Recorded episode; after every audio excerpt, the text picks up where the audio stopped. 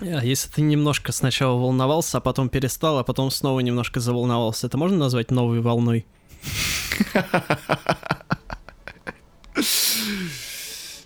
Здорово, чуваки! В эфире 68-й выпуск подкаста «Всякой годной попсы». Что мы сегодня делаем? Естественно, обозреваем все самые новые релизы, которые вышли в поп-вселенной за последнее время. К вашему удовольствию, к нашему несчастью, а может быть и к вашему, сейчас узнаем. Потому что мы обозреваем не только всякую годную попсу, а всякую негодную. Вот так у нас в названии уже сразу вранье, да, заложено. И как мы продержались вот на вранье на 68 этом выпусков, 68 да? выпусков, непонятно. Но следующий выпуск, боюсь, будет 69, там и все будут ржать, потому что а, 69, а потом 70, найс, окей, все в порядке. Да, ребят, если вы хотите, чтобы, 60, чтобы 69 выпуск подкаста доставил вам небывалое удовлетворение, подпишитесь на нас на многочисленных платформах, откуда мы вещаем и куда пишем. Телека- Телеграм-канал. Телеканал. Телеканал Стас! Вот. Телеграм-канал, э, сообщество ВКонтакте. И т- Кроме того, слушайте наши подкасты на всех доступных вам платформах, да и недоступных также. также. А еще есть ютубчик, да. Вообще, помните, что у нас есть YouTube-канал? Да-да-да. Там регулярно выходят всякие ништяки. И вам, естественно, стоит на него подписаться, чтобы Ну, быть сначала в курсе посмотрите всё, что там вышло до всяких новинок современной поп-музыки. Что? Я говорю, что э, люди, прежде чем смотреть новые, пускай посмотрят все старые, потому что у нас там много всего интересного. Да, да, и поэтому... про винил, и кто кого винил, И про виниры, да. Вот, и про Новый есть. год, и про коронавирус, и вообще сплошная актуалочка прет изо всех щелей.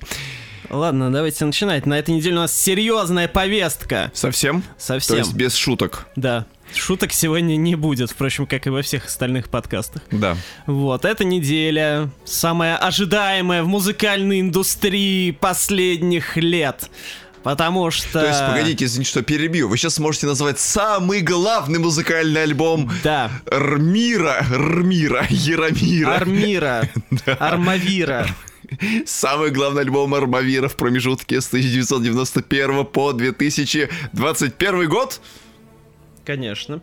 Так, и что же это за пластинка? Это альбом Welcome to America певца Принца. О! Почему не Welcome to Армавир певца Принца?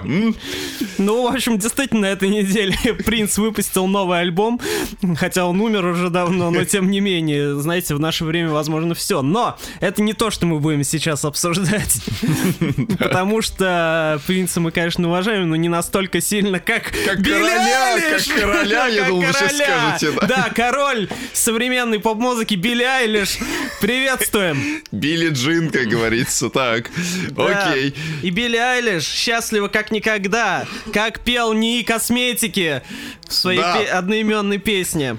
Вот, не знаю, заканчивала ли Билли Айлиш НИИ косметики, проходила ли она там обучение или стажировку, но вообще, судя по ее последним э, фото, сессиям, да. Хочу сказать, что с, мейкап, с мейкапом-то у нее полный порядок. Да. Да. И не только с мейкапом, но и в общем с образами.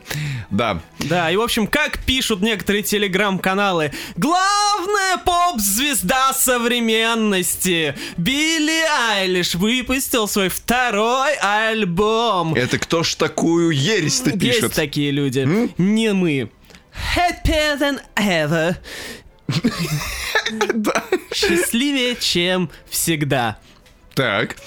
Действительно ли она счастливее, чем всегда? Делала ли она нас счастливее, чем никогда?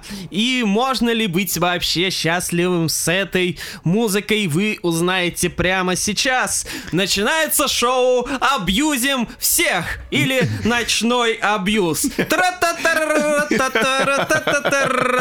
Вас ждут мэнсплейнинг, газлайтинг, сексизм и прочие радости современного мира.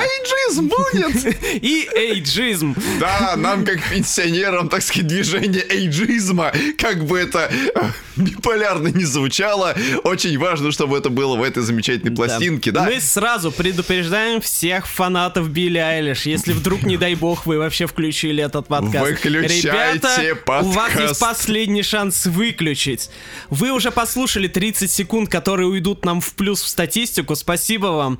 Дальше можно не слушать, потому потому что все, все, что вы слышите дальше, на вашей ответственности. Мы с себя снимаем любую ответственность. Все, даже у КРФ, КАП РФ нам не указ. А Коал РФ? Коал РФ. Вот единственное, что может, если сейчас в дверь не войдет Коал РФ, то мы не останавливаемся. Мы говорим все, что мы думаем о новом альбоме Билли Айлиш. Ну что, надо, наверное, объяснять, кто это такая, да? А вы думаете, надо ли это объяснять с учетом того, что мы рассказывали про ее предыдущий дебютный студийный альбом, кстати. да. Так сказать, куда мы пойдем, когда заснем? Вот я не знаю, я когда сплю, я обычно никуда не хожу. Ну, кстати, нет, потому что ваш браслет фитнес говорит об обратном. Я его, кстати, стал снимать по этой причине, чтобы он не насчитывал он вас, Вы просто правды боитесь. Вы просто шагов. Ходи, ходите. 100 шагов назад, тихо на пальцах. Да, передаем привет Тихону Апальцеву. Да, и 100 шагов назад. Да. Так. Так. Ну, вы спите. Ну, когда я сплю, я обычно никуда когда не я хожу. Сплю, я глух и ем. Не знаю. И нем. Я глух и мем. Глух и мем. А вы когда спите, вообще ходите куда-нибудь? Ну, бывает иногда. А есть такие люди, которые куда-то ходят, чтобы спать. Mm. Это вот те, кто, вот, например, гостиницы снимают или хостелы в Я местах. читал сегодня, что человек жил в Ленинг... на Ленинградском вокзале в пожарной башне, водовзводной башне, заброшенной. Водозапо... Водонапорный. Водозапорный. Так. Так, Билли Айлиш. Этим человеком думаю... была Билли Айлиш, да, судя по всему. Я думаю, что никому не надо объяснять, кто это там. Она... Это главная поп-звезда современности, которая выпустила на этой неделе второй студийный альбом Happier Than Ever, да? Да. Да. Да. В общем, а, для тех, кто пропустил содержание предыдущих серий, а, мы к Билли Айлиш относимся весьма скептично. Хотя, конечно, когда я впервые ее услышал, ну, полноценно вот послушал тот ее дебютный альбом. А, то есть это был и даже именно вот с момента дебютного альбома, то есть это был даже не Ocean Eyes, да? Ну, тогда я ее не особо знал, но я как-то, ну, типа, и вот и еще одна какая-то там начинающая, да, певица, ну, типа, угу. мало ли что там это из нее выйдет. Угу. Вот, и, ну, я синглы там частично слышу, естественно, перед альбомом, вот, и, ну, как бы полноценно я с ней полностью вот уже совсем ознакомился, когда альбом вышел. Вот. И, конечно, когда там я Bad Guy услышал, она прям меня потрясла. Ну вот, я понимаю, что сейчас Bad Guy это типа песня, которая уже э, по ушам Притча всем наездила, да. да, все ее слышали, вот. А тогда я впервые ее вообще услышал, когда альбом вот в пятницу сел себе. Вот. И она, конечно, мне очень понравилась. Вот, то есть, как бы тут надо отделять, что э, все, что вокруг песни, то, что она там задолбала всех, и саму песню, вот. А, по, на мой взгляд, это до сих пор лучшая песня Билли Айлиш, вот, которую она э, не переплюнула и вряд ли переплюнет, вот. И, конечно, лучшая песня того альбома. И которая собственно, почему она мне, видимо, и понравилась, которая абсолютно не соответствует всему, что остальное там. Вот. Ну, хотя там еще были неплохие песни, типа Bury Friend, Похорони друга. Ну да. Вот, то есть там была вот эта мрачность, такая атмосфера, вот. Но в целом, конечно, весь этот альбом, это было вот... Э, все, что мы называем новой искренностью в плохом смысле, потому что мычание, вот это вот шептание в гробу, э, проблемы подростков. Ну вот я говорю, это действительно та самая музыка, которая пришлась именно ко времени, именно к месту и именно к определенной целевой аудитории. Некоторое время назад, будучи в гостях у подкаста Фанзона, по-моему, да. они у нас спрашивали относительно того, а в чем, собственно говоря, заключается феномен Билли Айлиш? И тогда я сказал, что это просто попадание в ЦА. И, в общем-то, так оно и случилось. Тогда в ТУЦА ее как бы э, все зумеры и начали э, преимущественно боготворить. Ну да, то есть как, как бы в каждого поколения... Есть э, свой герой. Есть, да, вот этот вот музыкальный герой, который становится их э, иконой. То есть там у нас там, не знаю, Аврил Лавин, да, была, ну вот из таких, Ой. из, из попсовых западных. Скажем так, да, такой бунт. Да, да, да. да каждому бунт. поколению нужен свой бунтарь. Да. По хорошему счету. Мы своего бунтаря действительно получили, каждый по-своему. Да, Аврил Лавин, Пинк, например, тоже в них хватало ну, бунта прилично. Ну да, ну в смысле, вот. просто она у нас меньше популярна была все-таки. Есть поэтому... такое дело. А Билли Айлиш просто пришлась вот на поколение Z, грубо говоря. Ну да. Типа и того. все вот это поколение, завершающее букву латинского алфавита, увидело в ней наконец-то родную душу. Да. Да и вообще, сама по себе Билли Айлиш пошла в э, некоторую контру всему тому, что происходило в современной поп-музыке, как тогда казалось. Ну, действительно, есть новая искренность во всех смыслах. Привет, или Голдинг в очередной раз. А есть новая искренность в плохом смысле. Это Билли Айлиш. Нет, и... ну а я как бы могу в плюс Билли что могу сказать только то, что прикольно, что она новую искренность э, частично облекла в, вот в мрачную в, именно форму. В, в мрачную форму и в некоторую долю иронии, потому что она же все равно сделала это по-раздолбайски. Она стала таким антигероем поп-музыки, скажем ну, так. да, да, да. Вот. Ей это удалось на тот момент. Тем она и зацепила. И вот у девчонки понеслось. Номинации, премии, призы. Вот она пишет саундтрек новому фильму про агент 007. То есть прям вообще вот год ну, не год. Полтора. А, ну, ну, нет, не полтора уже. Она в 18-м же выпустила. О, то фига, уже сколько времени прошло. Мне казалось, что в девятнадцатом году выходил альбом. Да, в девятнадцатом. Вот. Ну, а, за два, два года. года, да. За два года просто... Ну, до хрена, да. Случилось много чего. Поэтому мы теперь естественным образом от человека, которого общественность вознесла на трон, мы должны были ждать, а куда, в общем-то, пойдет дальнейшее развитие. Ну, в общем, э, классическая история синдрома второго альбома, о чем мы уже тоже неоднократно говорили, все да. дела, что, типа, когда ты так стартанула охрененно, то дальше их будет хуже тебе и всем, потому что ты, тебе сложно очень оправдать ожидания, которые на тебя возложили, когда тебя сделали суперзвездой, и в этом плане мне, конечно, ее жалко. Потому что, прикиньте, вы, типа, сколько ей, 19 лет? 19. Да? Вот, вы в 19 лет вас сделали супер-мега-звездой всего мира, а вы, типа, жить-то особо еще не умеете. А, в этом... И вам нужно э, с этого трона не уйти и как-то вообще людям что-то доказать, но это жесть, конечно. В этом плане мне эта история очень сильно напоминает многочисленные случаи появления детей вундеркиндов. Ну да, да, кстати. Которые заведомо лишены детства, заведомо лишены правильной эмоциональной подпитки и нормального эмоционального развития. То есть они сразу же бросаются на некоторую амбразуру, перескакивают некоторый порог, и теперь они с не до конца, грубо говоря, сформировавшейся психикой стоят наравне со всеми. И теперь им нужно всем своим естеством соответствовать вот этому новому положнику, грубо говоря. Mm-hmm. И да, мы вот дождались того, чего дождались, наверное. Два года мы ждали, когда выйдет новый альбом Билли Айлиш. Все ждали. Я тоже ждал в некоторых Мне, мне просто было ну, интересно за этим наблюдать. Я, да, я как, э, я как тот мальчишка с лупой, который следит за муравьями, которые бегают там в муравейнике. И вот приметил одного такого муравья, который э, был выкрашен во все зеленое и носит мешковатую одежду. Я что-то прям так смотрю за ним пристально и думаю, ну, наверное, этот парень раз однажды взорвал, то и дальше должен будет взрывать. Да. Но нет. Ну как нет? Ну, давайте... Давайте... Давайте... Давайте. Давайте. Давайте. Ну, смотрите. Ну? А, во-первых, мы должны тут с двух точек зрения смотреть на альбом. Субъективный и субъективный? Ну, типа того. Ну, то есть, как бы, есть Билли и ее музыка, а есть шум вокруг.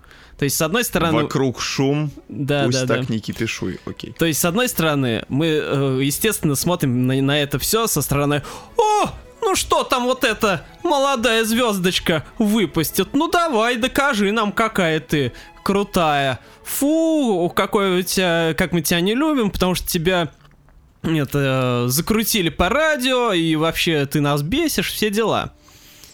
То есть, типа, с такой стороны э, смотрим на Билли как на идола, да? Угу. А, вот, но с другой стороны, мы должны смотреть на музыку абстрактно. Да, то есть, э, от, отрывая от контекста, просто с, как сама она по себе есть. Так сказать, с какой, с какой новости начать, да? Да. Ну давайте с хорошей, давайте посмотрим на музыку просто как давайте она есть. Давайте посмотрим на музыку объективно, так просто как есть. Вот. В целом, я бы сказал, что этот альбом, если бы я вот услышал его как э, еще один альбом, который в пятницу выходит от какого-то малоизвестного исполнителя, ну или просто которого я не знаю, я бы сказал, что, ну, как бы ок, послушал, забыл, пару вещей приметил, и вряд ли я буду следить а, дальше. Это мне напоминает ситуацию с еще одной громкой молодой певицей Оливией Родриг, которую мы в этом, а чей альбом мы в этом году уже обозревали. То есть э, в большинстве своем песни однообразные, в большинстве своем песни меня не цепляющие, в большинстве своем песни скучные. А, и ничем особо не примечательные, но отдельные вещи я бы там все-таки выделил. Во-первых, Вторая песня Билли Айлиш в истории, которая мне прям понравилась. Так. Это песня «Окситоцин». Соглашусь. Вот. На мой взгляд, это как бы, ну, на этом альбоме это очевидно. Преемник Guy, потому что это единственная более-менее подвижная песня. А, то есть тут больше все остальное, оно гораздо более размазанное, водянистое и так далее. А, и это, в принципе, там синты интересные, там ритм хороший, она наглая такая. Ну, то есть, как бы боевитый, нормальный поп. Вот я хотел бы... Вот если Билли Айлиш делала, ну, окей, не все такие песни, но если бы альбом хотя бы наполовину из таких состоял, я бы вообще там это... За нее топил бы только так. Но, когда у нее такие песни одна на весь альбом, уже второй раз подряд, ну, блин, конечно, э, такое себе. Вот. Дальше. Не могу не выделить э, песню, которую многие выделяют, как я заметил, это Билли Боссанова. Вот. То есть, с одной стороны, ничего особенного. Вроде, ну, такой тра-та-та-та-та, такая почти боссанова, квази немножко, конечно, mm-hmm. не прям аутентичная, но тем не менее. Хороший такой трек, без излишней сопливости, просто такой мечтательный, все дела. Вот. Д- э, дальше песня, которая, собственно, вот главным хитом э, пред предальбомным стал это Therefore I Am, которая в ТикТоке завирусилась. Я не могу сказать, что она мне прям нравится, но у нее есть, опять же, вот эта вот мрачность. У нее вот, у нее вот этот вот вайп первого дебютного да, альбома. Да, вот. Тем это... он тоже мне, вот, наверное, один из любимых треков на этой пластинке, да. Ну вот, да. Тем, припев там хорошо сделан, особенно переход от э, припева к куплету, который как раз в ТикТоке и завирусился. Вот. Еще не могу не отметить, что э, в песне Happier Than Ever э, заглавный а в конце, концовка там рок начинается, да, там прям ракешник. рок. И мне это вообще напомнило, знаете, какой-нибудь гроб 1995, ну, гражданская оборона, концерт русского прорыва, там Кузьма на соло отрывается вообще полный. Ну, просто чисто, если без контекста поставить вот этот отрывок, ну, чисто русский прорыв 95. Вот. Но... Да, еще, конечно, я не могу его не отметить, что в некоторых песнях, в частности, в песне I didn't change my number. Да. Вторая. Там прикольные э, звуковые ходы есть всякие. Есть такое. Интересно. То есть вот Финиас, брат э, Билли Алиш, он крут. который, который, собственно, продюсер да. э, и ее всегда был. Вот. Он э, может, может делать хороший звук. Он нарулил ей разнообразный продакшн да, во всех это, практически да, да, песнях, да. потому что ей действительно тоже, когда сел слушать, а, ну, открывающая баллада, мы ее сразу же можем пролистать. Как бы Гэри Нолдер, это сразу же прям рассказ о том, что вот, мне 19. Как пора на пенсию уже. Да. Ох, записи в МФЦ на получение льгот такая слезливая баллада про то, что вот я стала старше, ой, слава на меня навалилась и все такое прочее, ой, надо что-то с этим делать. Потом, да, вот вступает в дело I didn't change my number, которое звучит как такое легкое, ненарочитое R&B, фактически там прям вот R&B-шная аранжировка, очень приятная, классная. А, окситоцин, очень важный момент, вот который Антон Юрьевич, не знаю, вы обратили на это внимание или нет, вот эту песню в идеале должна была бы петь Нелли Фуртадо.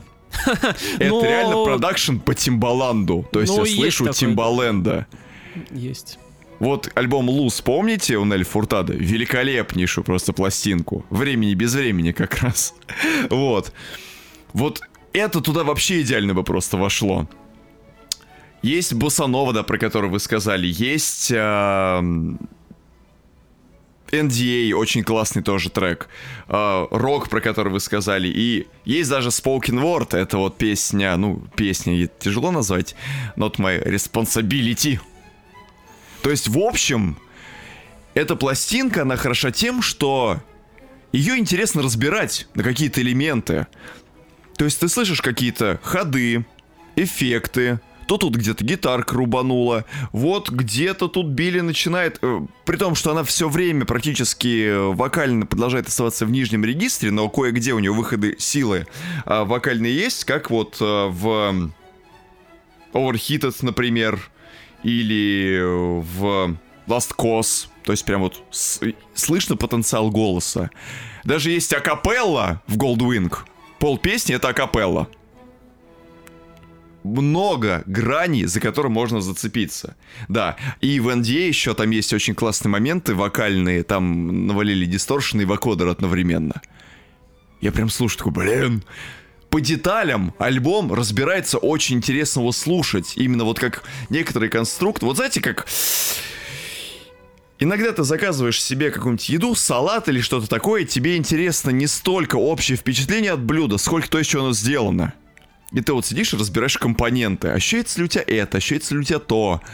И вот в случае с пластинкой Happier Than Ever это вот прям идеальный такой же вот э, случай, такая же вот аналогия, легко проводится. То есть пластинка многогранная, она разнообразная, в ней есть куча того, о чем можно потом поговорить, вот с вами во время подкаста, например. Да, но... э, Финес крут. Но, Да. но в Да. этом же заключается еще одна большая проблема. Мне кажется, что Финес очень э, осторожничает в плане аранжировок, потому что у Билли Айлиш есть характерный вокал, про который я уже выше сказал. И он под это дело пишет очень аккуратные аранжировки. Но у Финиаса чувствуется потенциал для написания отличных бенгеров и просто radio-friendly хитов. Я прям ощущаю, что он может это делать. Ну, скажем так, он бы мог, да, это... Он бы мог? В большей степени это делать, чем, он мог сейчас. это конвертировать. Ну, в деньги-то он уже это конвертировал, как ни крути. Но он мог бы спокойно писать музыку и для других, и делать мощные такие вещи, действительно, которые просто отрывали бы всем головы. Ну, здесь, опять же, ловушка того, что Билли не могла, наверное, что-то записать прям...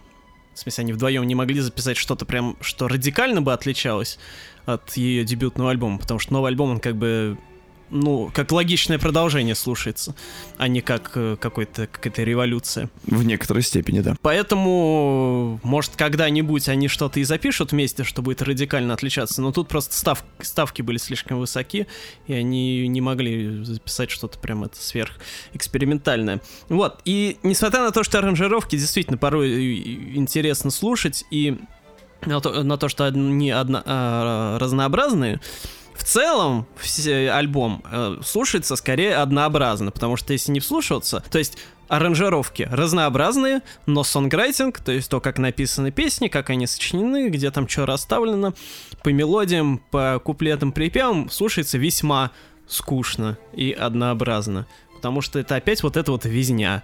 Это опять вот это вот «Я страдаю, мне много лет, на моих плечах много ответственности, я звезда, вы меня не понимаете. Кто меня понимает? Только я сама себя понимаю. Да, это тоже своего рода ловушка, потому что я, например, мало слышал в своей жизни примеров, когда мне было интересно и захватывающе слушать исполнителя, который поет о своих проблемах. Но это надо уметь, да. Да, таких случаев так прям с кондачка ты даже не вспомнишь. Таких вот, чтобы прям можно было сказать, что вот автобиографический альбом, самый личный альбом. Но такой, чтобы его было интересно слушать и как-то Не, ну ре- как, рефлексировать э, вместе с музыкантом. Леди Гага хроматика. Ну вот которую мы хроматика, все время например. приводим. Да.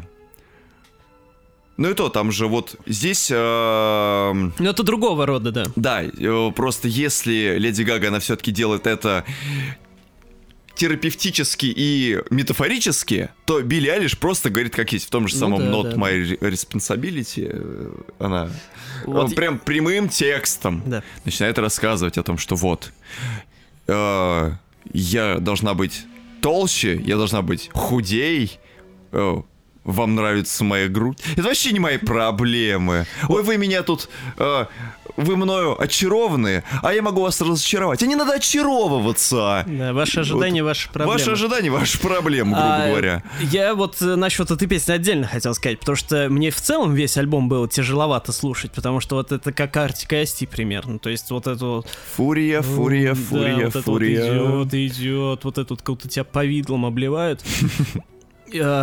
Но на песне Not My Responsibility я реально думал, что помру сейчас, потому что однообразные вот эти э, аранжировки там... Медитативные за... такая, Медитативные, да. да вот там еще вот... метроном, который щелкает. Да, вот от... это вот... Spoken Word этот э, отбили с ее монологом о том... Отбили! а, с ее монологом о том, что там, где, у кого какая зона ответственности это просто жесть. Ну, я понимаю, конечно, что это интересный художественный прием, все дела, но и как ну, типа, если ты фанат, э, то тебе это, конечно, будет интересно слушать, если тебе такая вот форма музыки устраивает, и вот тебе в целом интересно вот эти вот исповеди музыкантов. Но мне это было неинтересно, потому что тут э, ценность вот этого слова, смысла, она гораздо выше стоит, чем ценность музыки. И в целом, пластинка, собственно, как и дебютник, это альбом исключительно, ну ладно, не исключительно, но прежде всего рассчитан на вот эту вот молодежную исключительно аудиторию, которой хочется бунта, которые не понимают родители, которые не понимают одноклассники. То есть это такая возрастная музыка. Эйджизм мы вам обещали, вот он. Да. А, то есть мне нравится-то всякая музыка, и всякая там, которая, ну, какая-нибудь танцевальная попса, которая рассчитана там на девочек 14 лет, да, она мне нравится. Вот, или там какая-нибудь ранняя Аврил Лавин, которая тоже была рассчитана на э, соответствующих... Да, да, на подростков, но мне тогда и лет было меньше, вот. Поэтому, естественно, в какой-то степени э, нам, наверное, не нравится просто из-за того, что это мы не ЦА, не целевая аудитория. Но, как бы, право рассуждать об этом нас никто не лишал, так что хули. Ну да, вот. И я почему-то невольно вспомнил, провел э, в очередной раз в, в голове аналогию с монеточкой почему-то. С вот альбомом «Декоративно-прикладное искусство». Господи. Почему? Объясню. Потому что э, по текстам и по смыслу, что Лиза, что Билли здесь уже выглядят такими возрастными дамами, которые жизнь прожили пипец. Оба этих альбома связывает то, что они оба одинаково разнообразно аранжированы.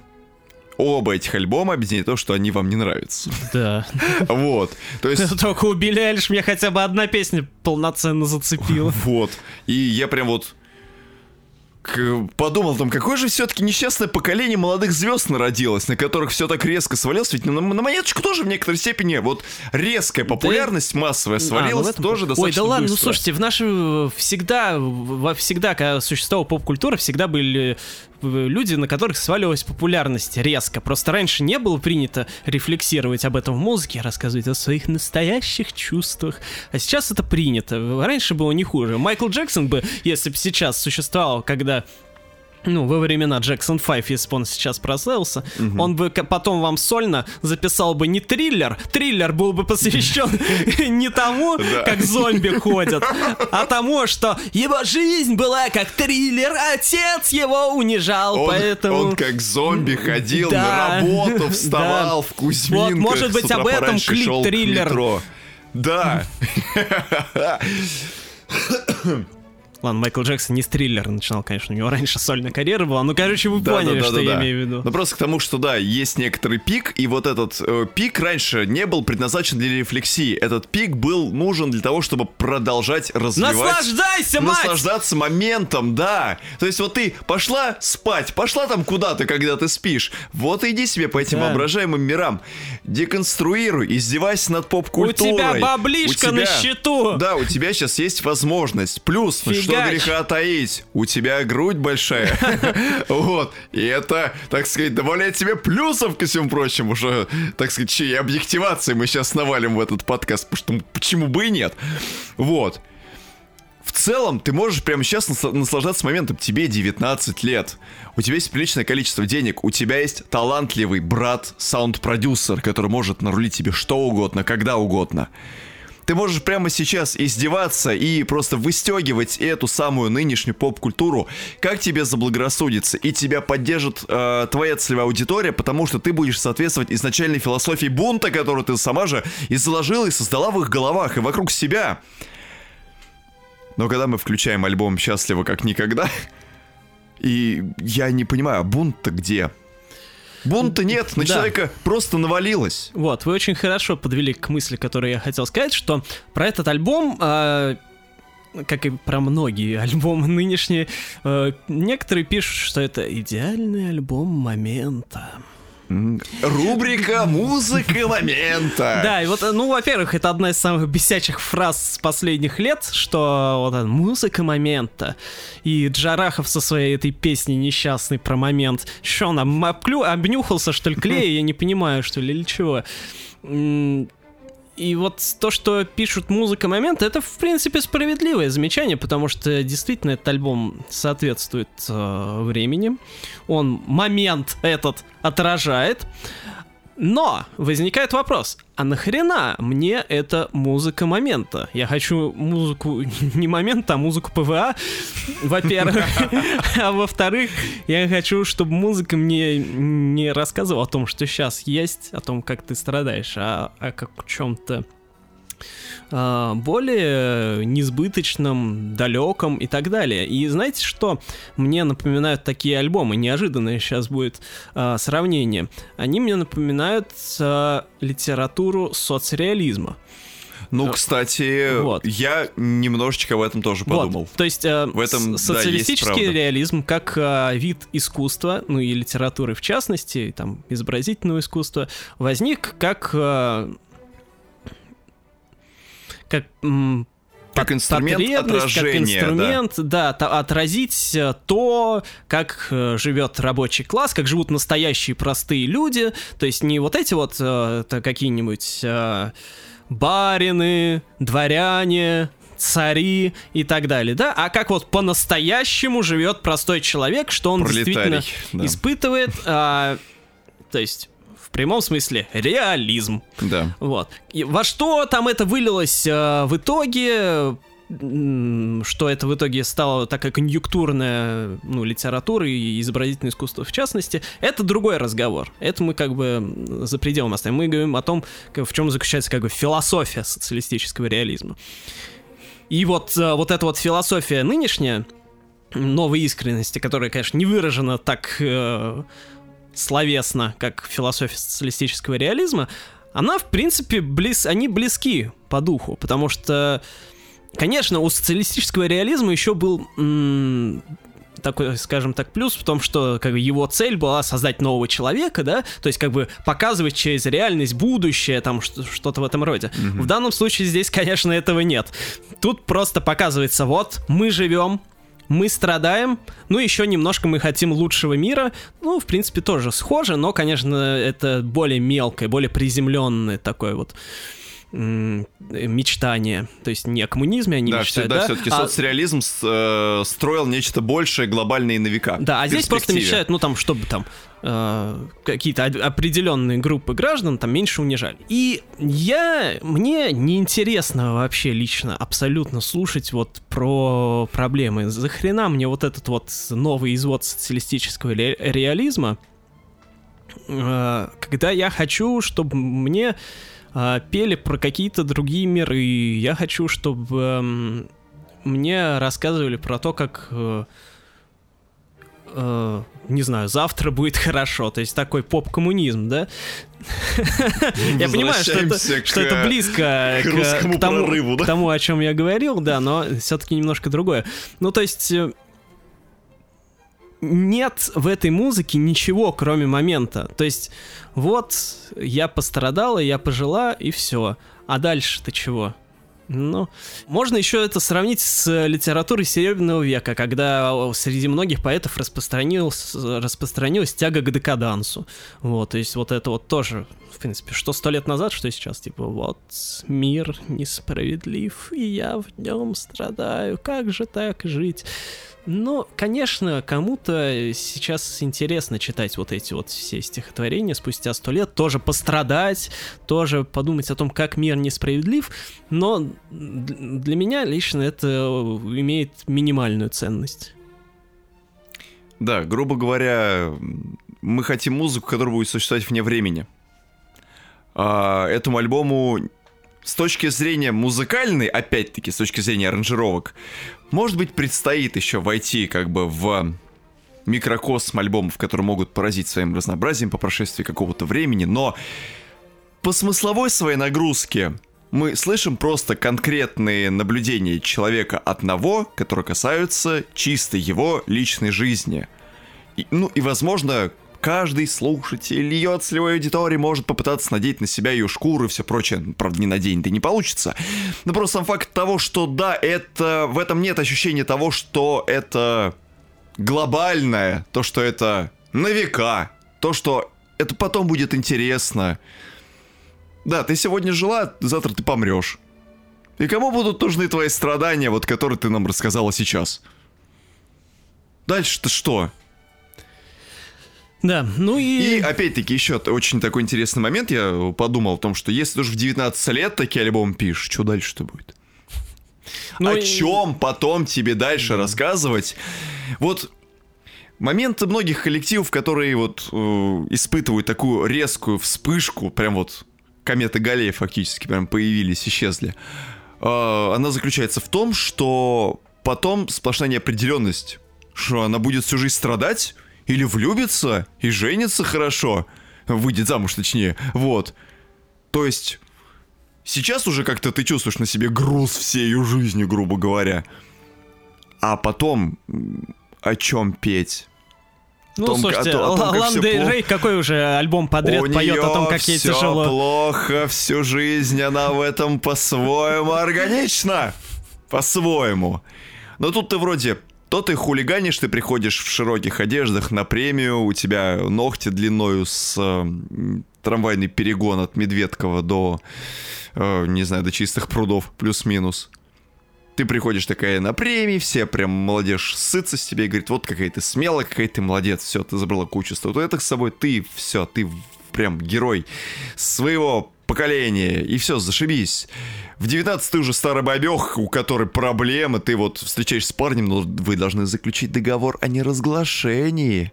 А еще, знаете ли, это ваши проблемы, что вы там обо мне думаете вообще. И вообще все это от этого не зависит. И токсичные отношения меня прям, ух, прям пипец как нагружает и всю жизнь меня преследует. Ну, знаете, та же самая Ландель Рейс за романтизацию вот этого всего токсика в свое время получил хороший нагоняй ну, да. от аудитории, которая была вокруг нее. Билли Айлиш не может быть постоянно влюблена в идиотов, и потом об этом петь. Я думаю, что то, ей тоже потом могут предъявить за романтизацию токсичных отношений. Ей Легко. уже предъявляют за все подряд. Да, потому что, например, многие тиктокеры, ну, в ТикТоке, по крайней мере, не тиктокеры, именно которые сделали это смысл своей жизни, а именно те просто люди, которые снимают видосы в ТикТок и рассказывают про музыку Билли Айлиш, они многие недовольны. Вот профильные издания, например, рассыпаются в комплиментах. Для них это вот та самая врем... вневременная музыка, про которую я говорил. А вот молодежь почему-то как-то не заходит.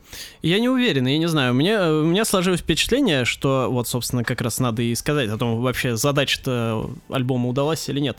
Ну, типа, синдром второго альбома преодолен синдром или нет. Синдром второго утенка. Да. На мой взгляд, скорее да. Потому что ну, наверное, такого хита, как Bad Guy, тут нет. Хотя, конечно, кто знает. Посмотрим. Но, тем не менее, э, в рамках парадигмы Билли Эйлиш, если вот просто как бы посмотреть на то, как вот она развивается, да, а, на то, как ее фанаты любят, то альбом, в принципе, смотрится органично в, в ее а, мире. Вот, то есть это логичное продолжение первой пластинки, о чем я уже сказал. Э, для песни сделано также интересно для э, целевой аудитории. Проблемы поднимаются. Вот. Я считаю, что скорее творческая, твор, э, творческая задача у них выполнена у Финиаса с Билли. Вот. То, что как бы нам не... То, что это не очень интересно слушать, это как бы другой вопрос. Я думаю, что целевой аудитории нормально. То есть можно сказать, что этот альбом скорее фан-сервис. Ну, отчасти, но смотрите, как бы, что вот э, профильные издания, они как бы тоже кому-то раньше не нравился первый альбом, а второй понравился. Вот.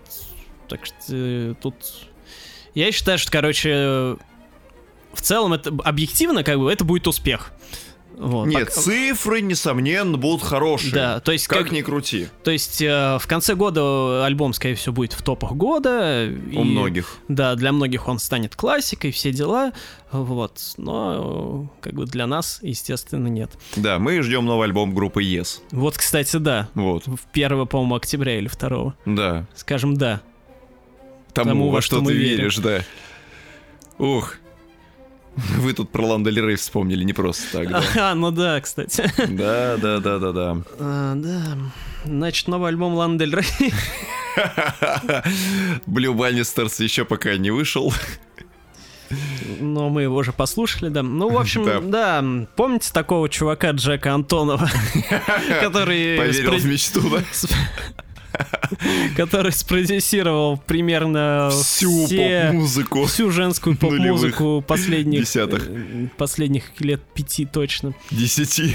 Да. Ну, в общем, на всякий случай, как бы Джек Антонов это продюсер, э, ну и музыкант, который продюсировал кто вот Тейлор Свифт, Ландель Рей, Лорд. Клей Ро. Для Дуалипа он что-то делал. Не помню. В общем, вот. очень Короче много. Говоря, Короче, человек... как раньше Джордж Мартин... Ну, Джордж Мартин... Вот это, конечно. Ну, Джордж Мартин тоже много хорошего сделал. Для последних поколений 50, да? Так. Макс Мартин. Макс Мартин. Развелось. Джордж э, Лукас. Да. А еще семечки от Мартина, не забываем. От Макса Мартина, да?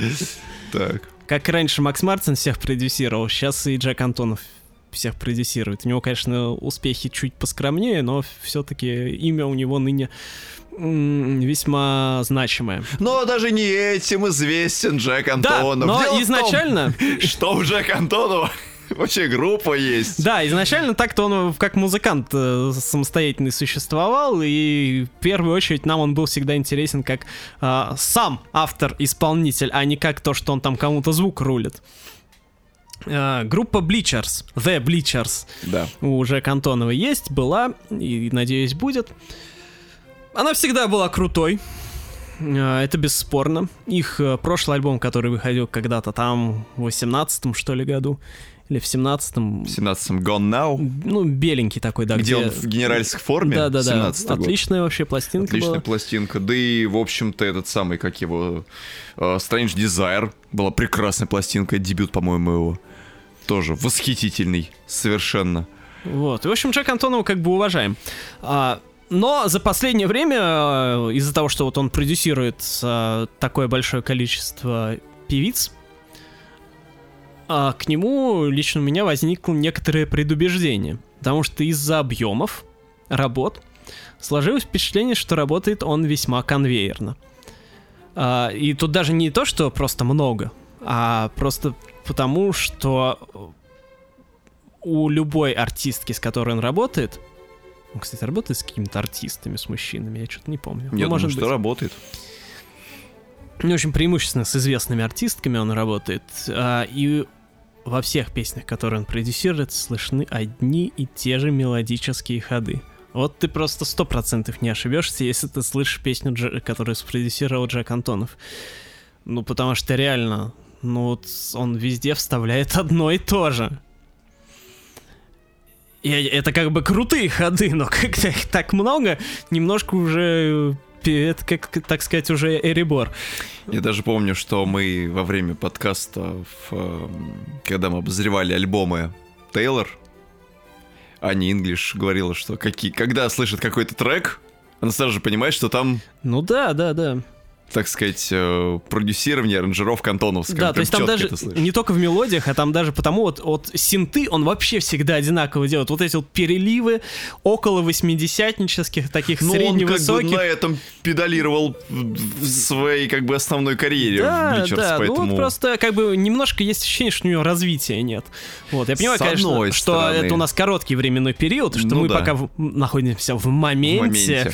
Но с другой стороны, с другой стороны, Джек Антонов, мне кажется, такой человек, вот к которому можно всегда обратиться и спросить, а, а как надо сделать? А как, добавь просто переливающихся а он, а он тебе скажет, синтов. как сделать, и попадет в точку. То есть он тебе сделает классный продакшн все равно. То есть Ну, тебя все равно будут да, слушать. Да. Как бы его э, приемы не казались однообразными, но он ими так управляется, и тебе кажется, что он чувствует хитовость перспективную. Мне кажется, он придумал какую-то свою идеальную формулу фактически того, что, где и как расставить, чтобы из этого получился хит. Практически беспроигрышный. Да. И, собственно, на новом альбоме э, под на- Bleachers под названием Take the Sadness Out of Saturday Night. То есть заберите грусть из субботнего вечера. Нафиг. Он это доказывает. Альбом Да. получился хороший. Похуже, чем Адмиральский альбом, на мой взгляд. альбом, да. А, объясню почему. Потому что, во-первых, все-таки не могу я избавиться от ощущения однообразия. То есть, на мой взгляд, тут у него... Там и песен не так много. 10. 10, да. Ну, сравнительно немного. И нету как будто каких-то однозначных вот выделяющихся песен, то есть хитов. Есть. Окей. В общем, дайте сейчас я договорю. Давайте, да. Вот, на мой взгляд, нет каких-то супер выделяющихся хитов. Альбом сделан довольно ровно, как бы хорошо сделан. Вообще претензий никаких нет, его очень приятно слушать. А у меня просто от него ощущение осталось такое. Во-первых, он просто сделан эм, концептуально немножко по-другому. Он сделан как дань уважения музыки Брюса Спрингстина. А, который, собственно, на альбоме в первом треке и Во участвует втором. во втором. А, во-первых, это круто, конечно, что Антонов зафитовал с, а, с- со. Спрингстином. Да. Да, я к Спрингстину, в принципе, всегда как-то ровно относился, потому что у него, у Спрингстина, музыка очень американская. То есть это вот прям вот концентрат американской белой музыки. Мгм. Такой вот поп-роковый, такой adult-oriented Мгм. ориентированный на взрослых. А, и вот ровно поэтому этот альбом мне немножко тяжело воспринимать, потому что музыка на нем тоже очень-очень американская. А я американскую музыкальную традицию, я, конечно, ее уважаю и люблю, и много очень артистов, как несложно заметить, мне нравится а, оттуда родом. Но она мне гораздо менее близка, чем а, музыкальная традиция европейская.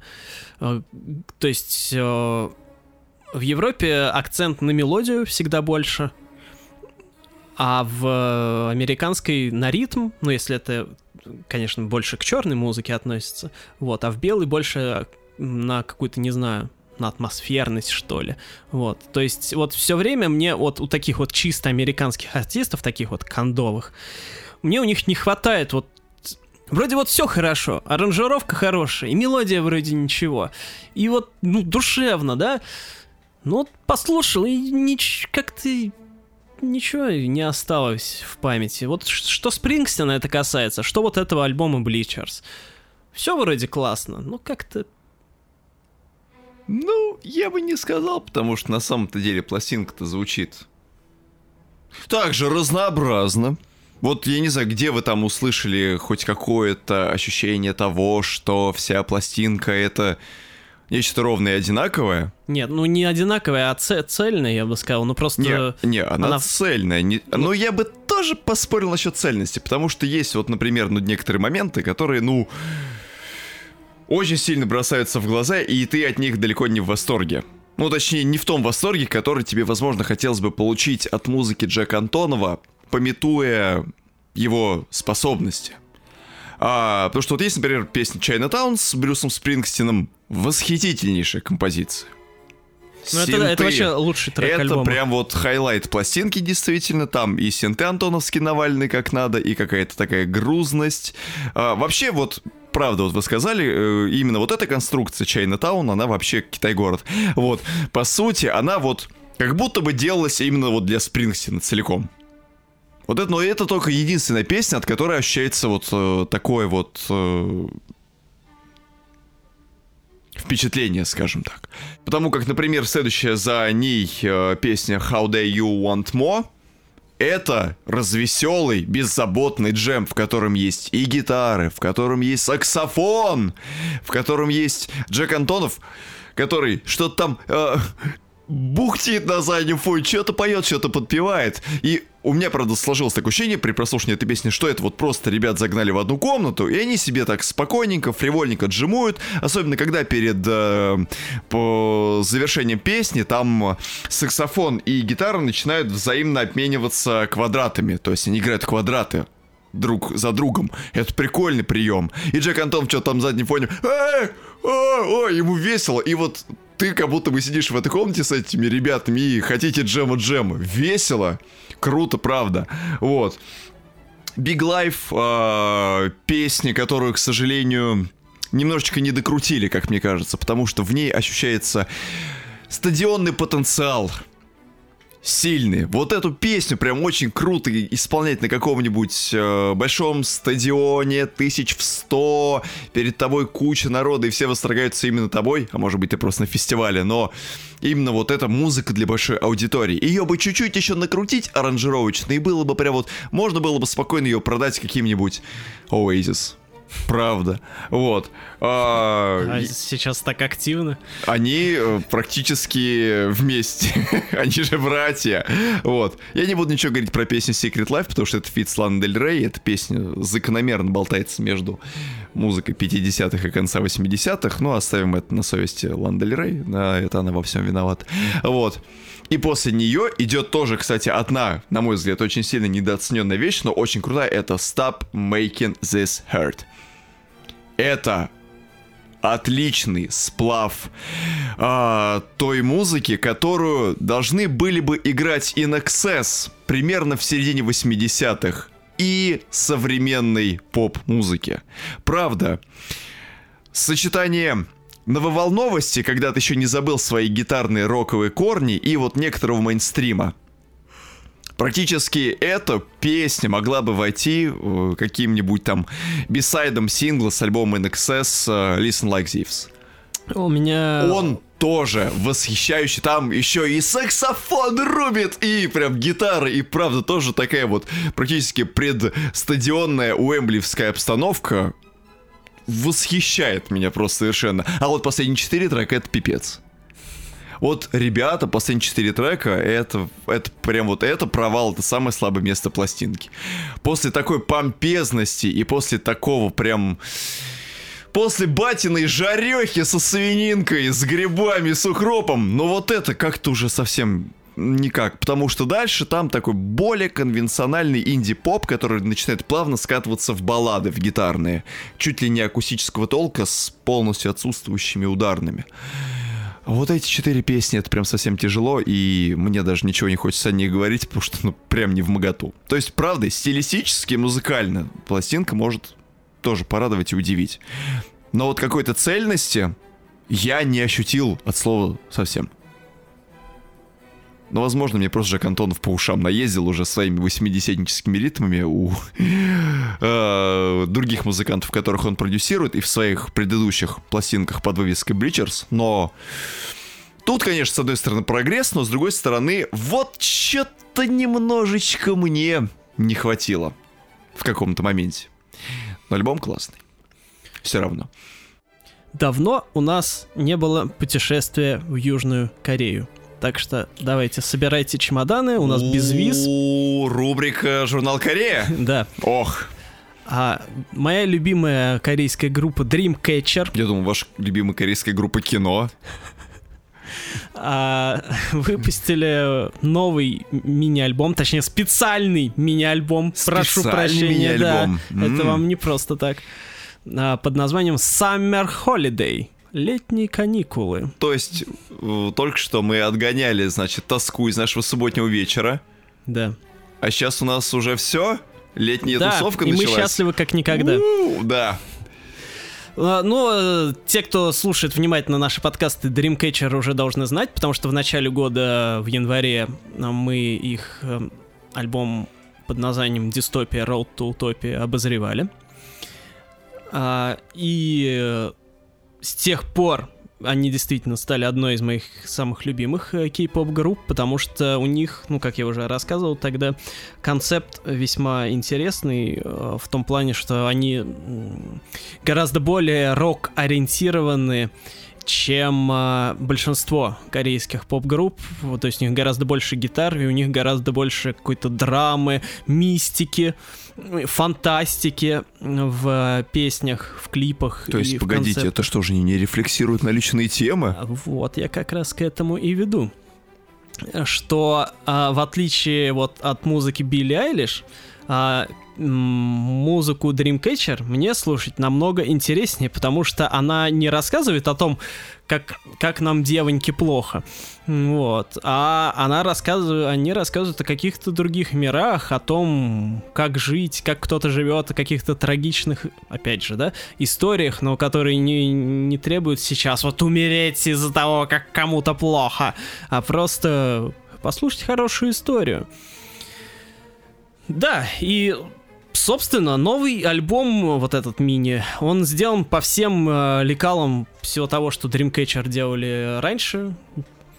Абсолютно типично все. То есть есть песня интро, где, собственно, что интро есть такой инструментальчик подводящий. Потом идут боевые мега-композиции, которые вас уносят на э, поля сражений киберносорогов с псевдомамонтами. И в конце... Псевдомамонты — это слоны.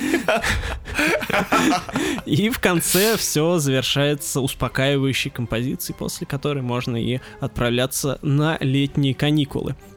Вот нормально так живешь, живешь. Поехал к бабушке в деревню драться с киберслонами, да? А потом вечерком малины поел да, прям с куста, да. выпил молока, и вроде бы хорошо.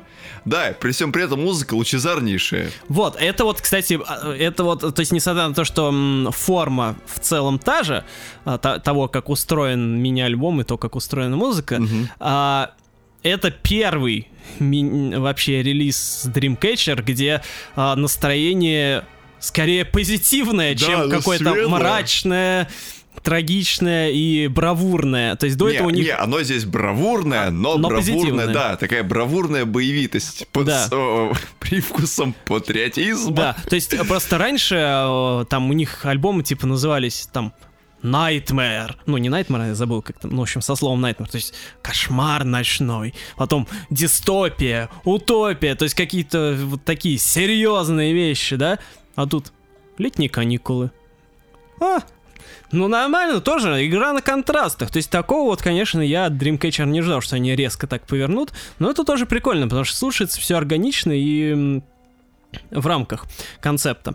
А, но, насколько я понял, у них там вот эти вот альбомы, у них есть э, э, творчество делится на эры, то есть у них там каждая эра завершается альбомом, и вот у нас как раз сейчас в январе завершилась эра дистопии, и которая дистопия, роуд утопия, вот, и по идее, должна быть следующая, но я так понимаю, что это вот какой-то такой м, передышка, мини-альбом передышка, и потом нас ждет какая-то следующая а, новая глава в истории Dreamcatcher, а это так э, перебиться летом на чем-то. Вот. В общем, мне все понравилось. Всем рекомендую. Кому не хочется рефлексировать о том, как э, тяжело 19-летней э, девочке чувствовать себя старой, а просто тупо оторваться. От земли. Да. Да, и лететь просто куда глаза глядят, разрезая, так сказать, носом стратосферу, потому что это тоже иногда бывает полезно, иногда хочется всем этим заниматься. Ну, а если вы вдруг, если вы вдруг вам станет совсем скучно и вам захочется тусовки, просто такой тупой, рубиловки, то послушайте новый мини-альбом. Не специальный, может быть, конечно, но вполне себе приходящийся к месту. А, свежая мини-пластинка берлинского дуэта ННХМН, который называется «Завтрашняя героиня». Это как лорд? Да, только лорд она чистая, а эти завтрашние как бы э, сегодня побьемся с мамотами, а завтра будет церемония награждения, так сказать, э, медалью героя. Героя мамонтовки, скажем так. Ребята обоснованы в Берлине, а они соответственно, знают, что такое берлинская техно, Б, и, собственно говоря, мрачный клубняк вместе с синтой такой же даркушный мешают, и вот просто уносят нас в атмосферу, где ты входишь в какой-то закрытый андеграундный клуб, где тебе на входе заклеивают камеру, ты приходишь туда, а там творится какой-то садом. Женщины обнаженные летают О. над тобой. Везде прокурено. Творится просто какой-то ад. Но тебе нравится. И вот на фоне всего этого звучит вот такая вот музыка, какую, какую играют ребята из ННХМН. Тоже всем советую на случай, если после малины вдруг захочется какой-нибудь Мра- Ежевики. Ежевики, мрачные ягоды, черники, я сказал.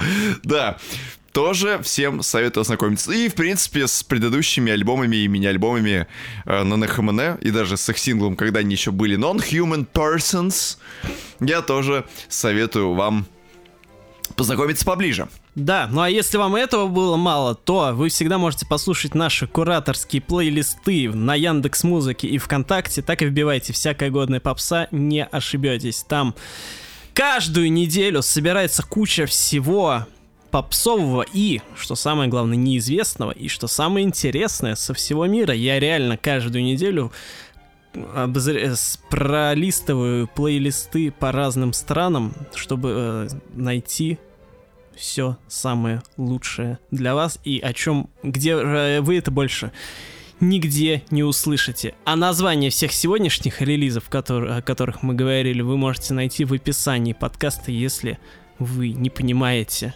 на слух, о чем мы говорим. А с вами были Хроматрон Электрозаводович. и Леонид Супердрайвович.